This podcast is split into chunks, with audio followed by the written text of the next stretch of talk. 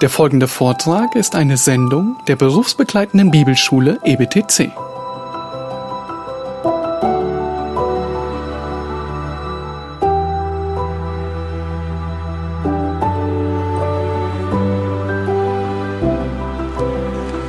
Ja, wir machen Fortsetzung. Im Kapitel 40, in der zweiten Rede Gottes, da geht es um Gottes Macht und Gerechtigkeit in seiner Regierung.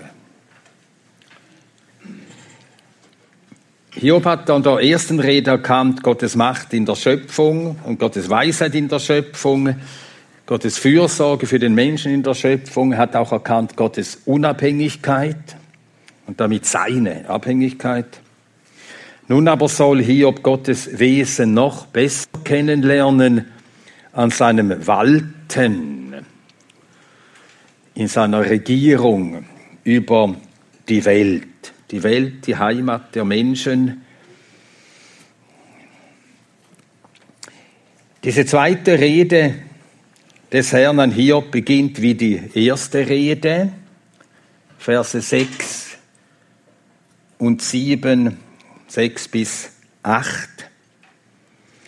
Und dann spricht er von seiner Macht in den Versen 9 bis 14, Sünder und Sünde zu erniedrigen. Dann in den Versen 40, 15 bis 41, 26 spricht er von zwei Tieren, die man als äh, Monster bezeichnen muss nach ihrer Beschreibung. Große, gewaltige, furchterregende Tiere. Warum spricht er von ihnen? Er zeigt an ihnen erstens am ersten, dass sie unerschütterlich sind und zweitens, zeigt er am zweiten Tier namentlich, dass der Mensch gegenüber diesen Tieren machtlos ist.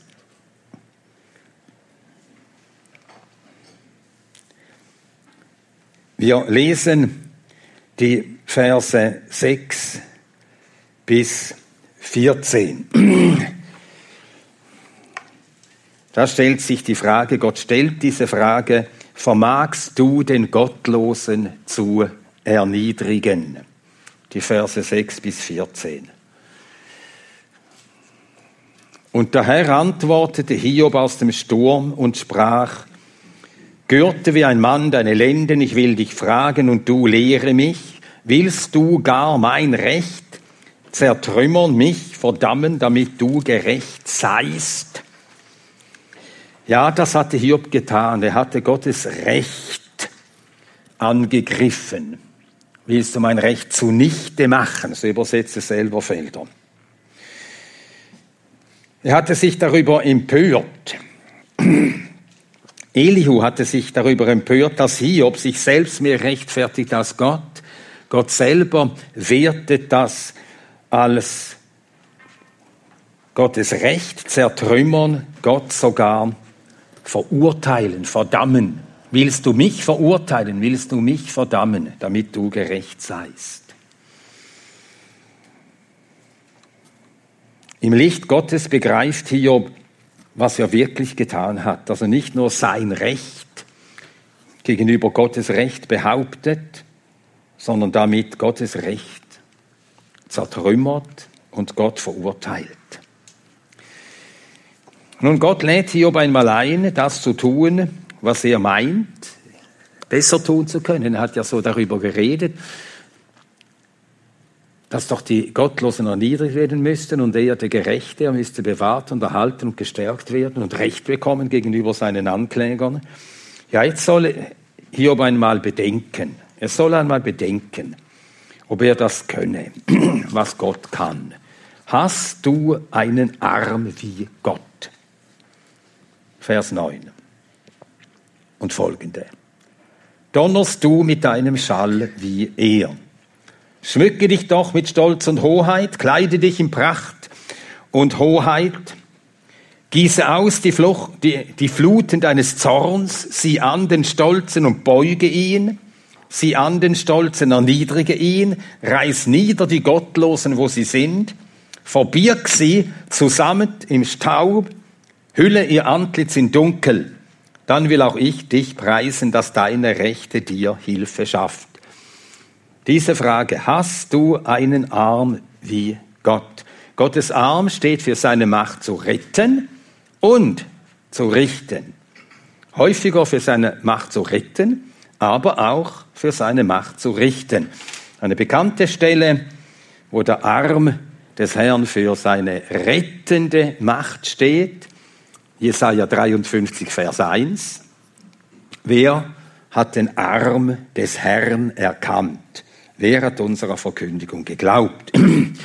Der Arm des Herrn, das ist Gottes Wirken zur Rettung in Christus. Aber sein, sein Arm steht auch für seine Macht zu richten. Hesekiel 20, 33 und 34. Hesekiel 20, 33 und 34.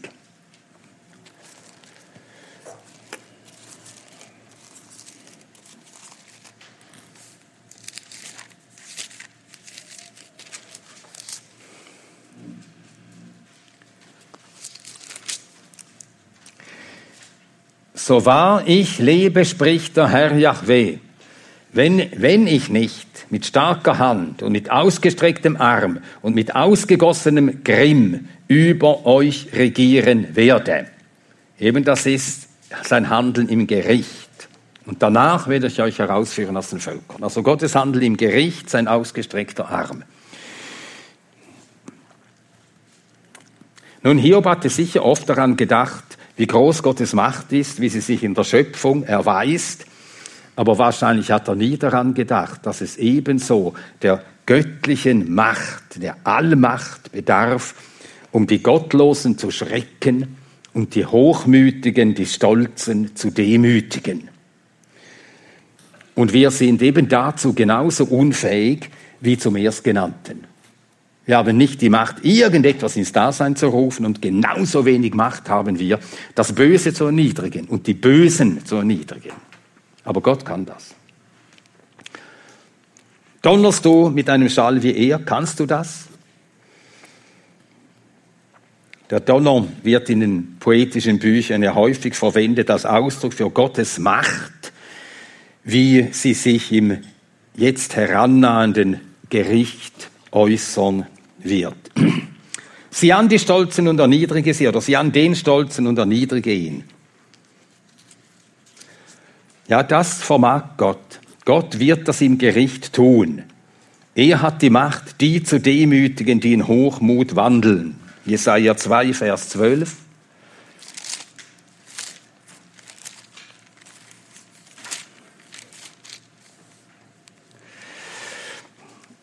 Denn der Herr der Heerscharen hat einen Tag über alles Stolz und Hohe und über alles Erhaben und es wird erniedrigt werden.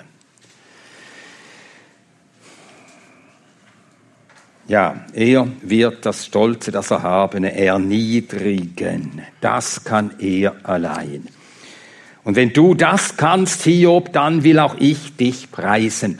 Aber Hiob muss wieder erkennen, ich bin machtlos gegenüber allem, Bösen, gegenüber allen Äußerungen des Bösen. Ich muss es Gott überlassen, dass er es auf seine Weise und zu seiner Zeit tut.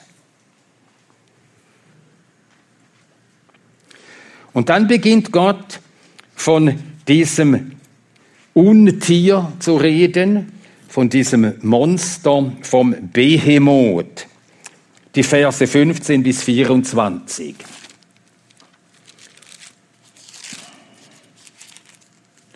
Kapitel 40, die Verse 15 bis 24. Sieh doch den Behemoth, den ich mit dir gemacht habe. Er frisst Gras, seines Rind. Sieh doch, seine Kraft ist in seinen Lenden, seine Stärke in den Muskeln seines Bauches. Er biegt seinen Schwanz wie eine Zeder. Die Sehnen seiner Schenkel sind verflochten, seine Knochen sind Röhren aus Kupfer, seine Gebeine wie Barren von Eisen. Er ist der Erstling der Wege Gottes. Der ihn gemacht hat, hat ihm sein Schwert beschafft. Denn die Berge tragen ihm Futter, dort spielen alle Tiere des Feldes, unter Lotosbüschen legt er sich nieder, im Versteck von Rohr und Sumpf. Lotosbüsche bedecken ihn mit ihrem Schatten, es umgeben ihn die Weiden des Baches, siehe, der Strom schwillt mächtig an, er flieht nicht ängstlich davon, er bleibt wohlgemut, wenn ein Jordan, also eine Sturzflut, gegen sein Maul hervorbricht. Fängt man ihn wohl vor seinen Augen, durchbohrt man ihm die Nase mit einem Fangseil. Er ist der Erstling auf Gottes Wegen. Also das Größte der Geschöpfe heißt das. Das Größte der Geschöpfe. Nun, es scheint sich hier um einen Saurier zu handeln, ein Saurier, der auf dem Land sich aufhalten konnte und auch im Wasser zu Hause war. Er frisst Gras wie das Rind und die Berge tragen ihm Futter, aber gleichzeitig er ist im Wasser zu Hause und ist ganz unerschütterlich. Nichts kann dieses Tier, dieses mächtige, gewaltige Tier erschüttern. Auch keine Sturzfluten von Wasser. Der Behemoth flieht nicht ängstlich vor ihm, während die Flut Menschen hinwegrafft. Hiob 22, 15 und 16. Hiob 22, 15 und 16. Willst du den Pfad der Vorzeit einhalten, den die Frevler betraten, die weggerafft wurden vor der Zeit? Wie ein Strom zerfloss ihr fester Grund. Ja, diesem, diesem äh, Saurier hat die Sintflut nichts anhaben können, hat im Wasser gut überlebt, auch die Sturzfluten von Wasser. Er ist davor nicht geflohen, ängstlich davon, er bleibt wohlgemut. Ja, nun, was will Gott damit, dass er zu Hiob redet von einem solchen Tier, ein Saurier, und nachher wird ein zweiter Saurier beschrieben, ein Wassersaurier, der Leviathan. Nun, Gott hat sie geschaffen, aber wir dürfen nicht vergessen, mit dem Sündenfall und als der Mensch in Sünde fiel, da hat sich die ganze Tierwelt verändert. Vor dem Sündenfall waren die Löwen keine Raubtiere. Im tausendjährigen Reich werden sie es wieder. So werden sie nicht mehr Raubtiere sein, werden sie wieder so sein, wie sie waren vor der Sintflut. Dann werden sie nämlich Gras fressen, wie das Rind. Das steht in Jesaja 11. Der Löwe wird dann Gras fressen wie das Rind. Ja, erst seit dem Sündenfall gibt es Dornen, Disteln, Gifttiere, giftige Schlangen, die giftigen Schlangen. Ein kleines Kind wird mit der Otter am Loch spielen im tausendjährigen Reich. Also die Giftschlangen werden kein Gift mehr haben. Und das müssen wir bedenken, die Saurier, das sind ja wirklich Monster. Aber sie wurden verwandelt, die waren vor, äh, vor dem Sündenfall nicht so. Als Folge der Sünde, die ganze Schöpfung wurde verändert. Und so sind diese beiden Monster, die demonstrieren auch gleichzeitig Eigenschaften des Urhebers der Sünde und des Verderbers des Teufels. Beim Leviathan wird das besonders deutlich, beim Behemoth ist es nicht so deutlich, beim Leviathan wird das besonders deutlich, denn der Name Leviathan, der steht im Buch Hiob bereits in Kapitel 3 für etwas anderes als für dieses Tier. Hiob Kapitel 3. Hiob Kapitel 3, da steht im Vers 8, von der Nacht, in der gemeldet wurde, dass ein Knabe geboren worden sei, sagt Hiob, verwünschen mögen sie, also verwünschen mögen jene Nacht die Verflucher des Tages, die fähig sind, den Leviathan aufzureizen, also die irgendwie mit teuflischen Mächten wirken. Leviathan aufreizen. Gut, wir werden uns den dann noch näher ansehen. Und gegenüber diesem Behemoth vermag der Mensch nichts. Vers 24. Fängt man ihn wohl vor seinen Augen? Kann man ihn fangen? Kann man ihn bändigen? Wird man mit ihm fertig? Durchbohrt man ihm die Nase mit einem Fangseil? Nein, sind rhetorische Fragen. Und offensichtlich muss eben Hiob solche Monster noch gekannt und gesehen haben. Die lebten eine ganze Weile noch weiter nach der Flut. Und dann kommt der Leviathan. Ziehst du den Leviathan herbei mit der Angel, senkst du seine Zunge in die Angelschnur. Nein, mit dem Leviathan werden wir nicht fertig. Wir können den Leviathan auch nicht bändigen. Der Leviathan, das hebräische Wort Leviathan, Leviathan bedeutet der Gewundene. Er wird zweimal in den Psalmen erwähnt, einmal in Jesaja. Schlagen wir die beiden Stellen in den Psalmen auf. Psalm 104, Vers 26. Psalm 104, Vers 26.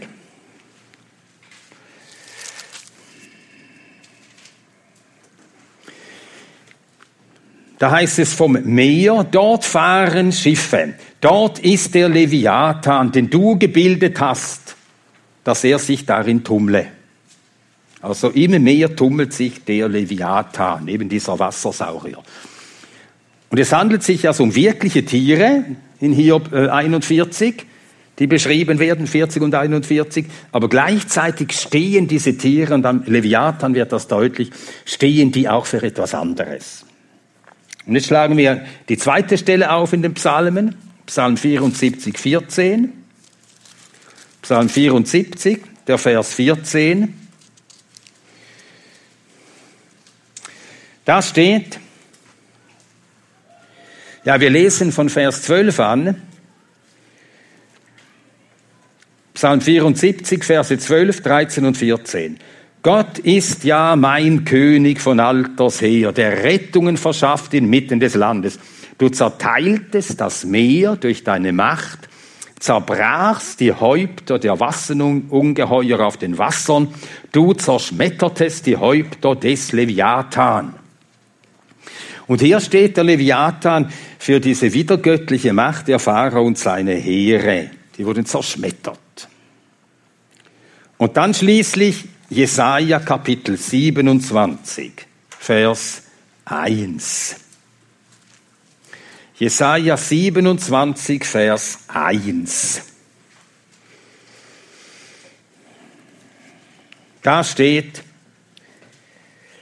an jenem Tag wird Jahweh mit seinem harten und großen und starken Schwert, das ist das Wort des Gerichts, das ist sein Schwert, heimsuchen den Leviathan, die flüchtige Schlange, den Leviathan, die gewundene Schlange, und wird das Ungeheuer töten, das im Meer ist. Also der Leviathan ist auch ein Begriff, eine Bezeichnung für den Satan, für den Verderber. Und entsprechend wird der Leviathan beschrieben. Man kann ihn nicht bändigen.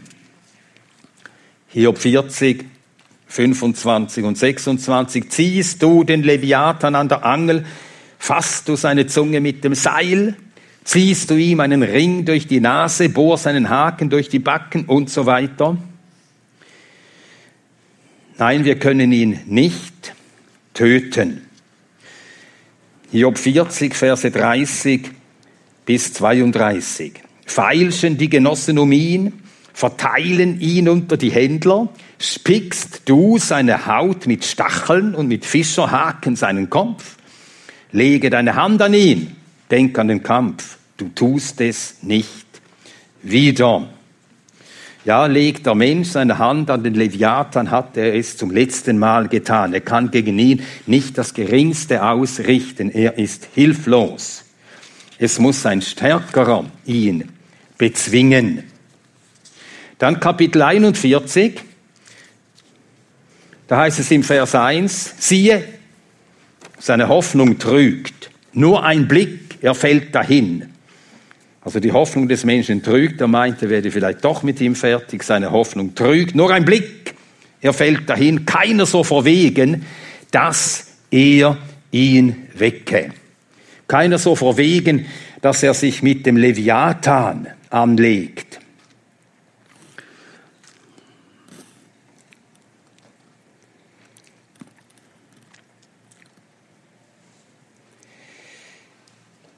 Ja, wie sollen wir dann mit ihm fertig werden? Gott muss uns helfen. Gott muss uns helfen. Muss. Ist er verpflichtet, uns zu helfen? Und so fährt hier der Herr fort mit Worten, wo man zunächst denkt, die passen hier gar nicht in den Zusammenhang. Lesen wir die Verse 1 bis 3 in Kapitel 41 noch einmal. Sie eines jeden Hoffnung wird betrogen, wird man nicht schon bei seinem Anblick niedergeworfen? Niemand ist so kühn, dass er ihn aufreize. Wer ist es, der sich vor mein Angesicht stellen dürfte? Wer hat mir zuvor gegeben und ich werde ihm vergelten? Was unter dem ganzen Himmel ist, ist mein. Wie passen diese Worte in diesen Zusammenhang? Das sind solche Texte, lesen die Bibelkritiker und sagen, ja, da merken wir, da, hat, da sind verschiedene Quellen zusammengeflossen und einer hat ein bisschen ungeschickt geflickt. Das ist ja ein Flickwerk. Oder? Merkt doch jeder. Passt ja gar nicht in den Zusammenhang. Ja, wie passt das in den Gedankengang? Niemand so kühn, dass er ihn äh, antasten würde, dass er ihn aufreizt. Wir haben keine Macht gegen ihn. Und dann die Frage, wer kann sich vor mein Angesicht oder wer darf sich vor mein Angesicht stellen? Ja, wir haben Gottes Hilfe nötig, aber können wir das einfordern? Hat Hiob nicht gefordert, dass Gott handeln soll, Gott ihm helfen soll, Gott soll auf ihn hören, hat gefordert, Forderungen an Gott gestellt. Dürfen wir von Gott solche Forderungen oder dürfen wir an Gott solche Forderungen stellen?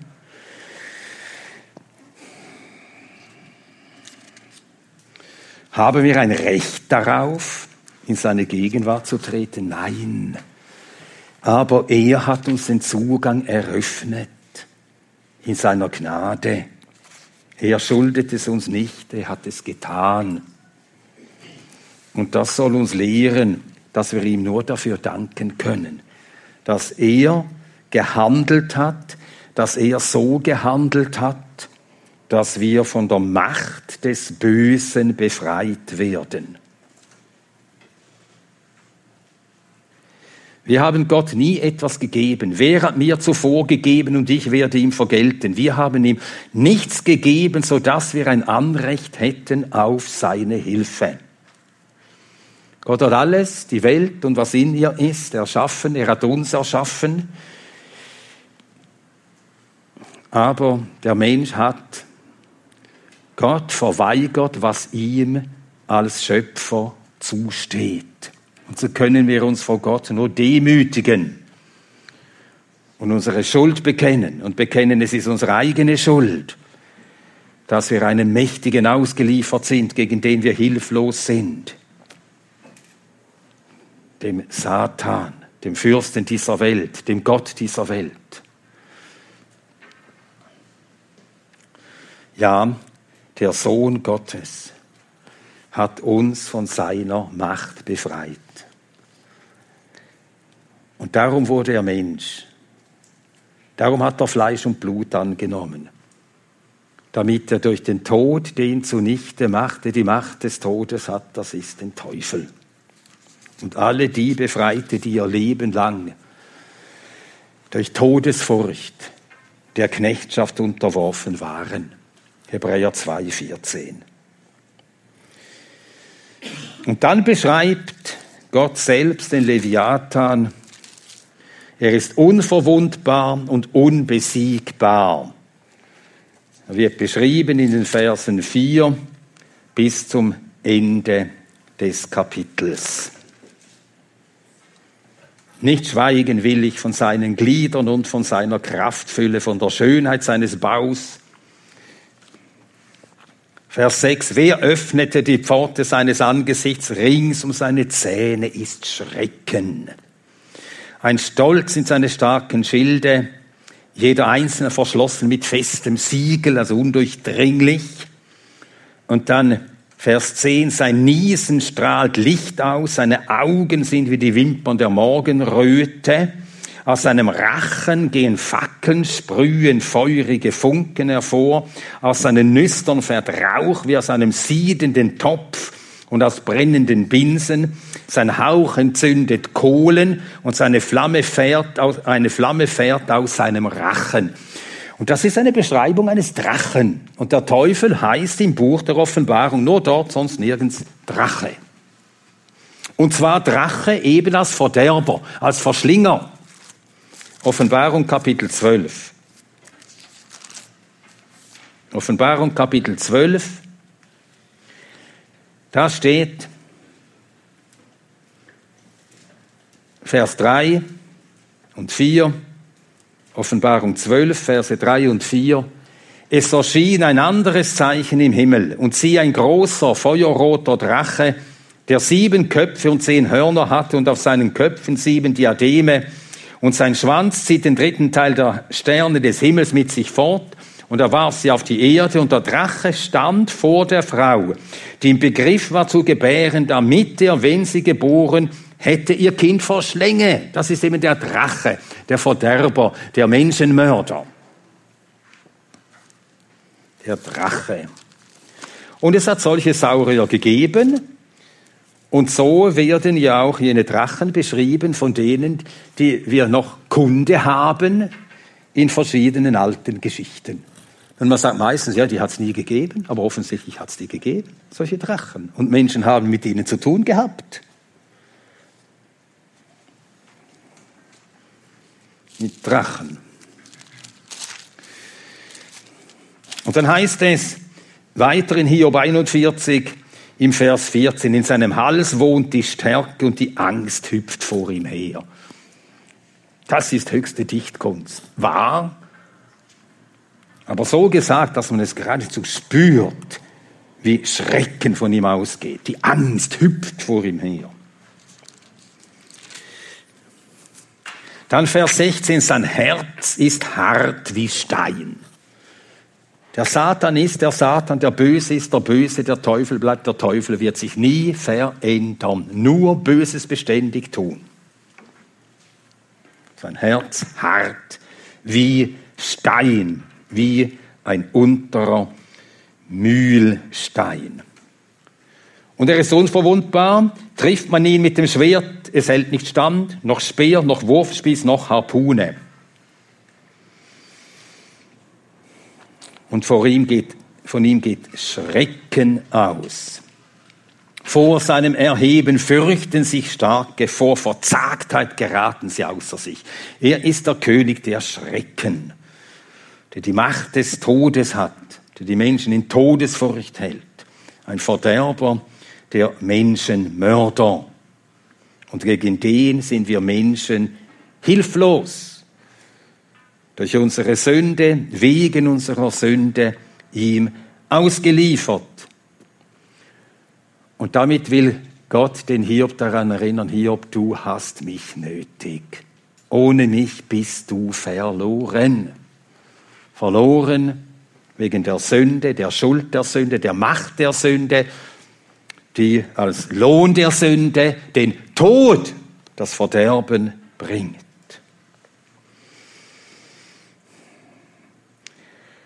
Und so kommen wir zum Kapitel 42. Hiobs Wiederherstellung.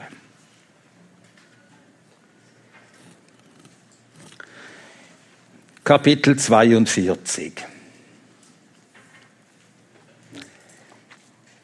Hiobs Wiederherstellung. Jetzt zitiere wieder Matthew Henry, Salomo sagt, das Ende einer Sache ist besser als ihr Anfang. Prediger 7, Vers 8, dort steht das. Das Ende einer Sache ist besser als ihr Anfang. So erging es Hiob. Am Abend wurde es Licht. Sacharja 14, Vers 7. Äh, schlagen wir das auf, das ist so schön, was dort steht. Sacharja 14, Vers 7. Ganz wunderbar, unbeschreiblich herrlich, ganz großartig, dass Gott solches wirkt. Sacharja 14, Vers 7. lesen Verse 6 und 7, Sacharja 14, Verse 6 und 7. Es wird geschehen an jenem Tag, da wird kein Licht sein. Es ist eben der Tag des Herrn, dunkel, Finsternis. Da wird kein Licht sein, die Gestirne werden sich verfinstern. Und es wird ein Tag sein, er ist dem Herrn bekannt, nicht Tag, nicht Nacht. Und dann, es wird geschehen zur Zeit des Abends, da wird es Licht. Also da kehrt Gott den Gang, den Lauf der Natur um. Ist immer so, es wird Abend und nachher geht es ins Dunkel der Nacht hinein. Und das ist auch, so ist es auch den Menschen ergangen. Mit der Sünde wurde es Abend und dann geht es in die Nacht hinein. Und am Ende wird Gott eben diesen Gang ins Dunkel, er wird ihn aufheben und umkehren. Und dann wird Licht sein. Es wird geschehen zur Zeit des Abends, da wird es Licht sein. Tja, so handelt eben Gott in der Errettung. Und so erging es hier, am Abend wurde es Licht. Sacharja 14,7. Drei Dinge in diesem Buch haben uns sehr bekümmert. Und nun werden in diesem Kapitel alle diese Dinge wieder ins Lot gebracht. Es hat uns großen Kummer gemacht zu sehen, dass ein Heiliger wie Hiob so voller Widerspruch gegen Gott ist. Es hat uns ebenso großen Kummer gemacht, gute Freunde zu sehen, die sich gegenseitig mit harten Worten bekämpft haben. Es hat uns bekümmert, einen so gerechten und wohltätigen Mann wie Hiob der Gestalt niedergeworfen und aller Dinge beraubt zu sehen. Aber hier wird das alles gewendet. Und so ist Hiobs, Hiobs Ergehen ist ein Modell für Gottes Handeln in der äh, Heilsgeschichte. Wir sind alle wie Hiob aus großer Höhe gefallen, so wie Gott uns schuf. Adam, Herrscher über die ganze Schöpfung. Alles war ihm untertan. Gottes Wohlgefallen über ihm. Erschaffen zu leben und zu herrschen. Und er ist tief gefallen. Aus solcher Höhe, so tief gefallen. Und Gott hat Heil gewirkt. Heil angekündigt. Schon im ersten Mosebuch im Kapitel 3 dieses Heil in Einzelheiten verkündigt und wer das Heil äh, wirken würde und wie es geschehen würde. Und nachher dieses Heil gewirkt in der Fülle der Zeit. Und jetzt lässt er sein Heil, die Botschaft von Heil und die Wirkung dieser Heilsbotschaft, dieses Heils ausgehen in alle Welt. Und er führt eine erlöste Menschheit, Menschen, die durch den Glauben an den Retter, an den Sohn Gottes erlöst sind, aus dieser Welt der Sünde, des Jammers, des Todes. Er führt sie ins Licht, wo es nie mehr dunkel werden wird und erhöht sie wieder. Alles wird gewendet. Alles wird gewendet.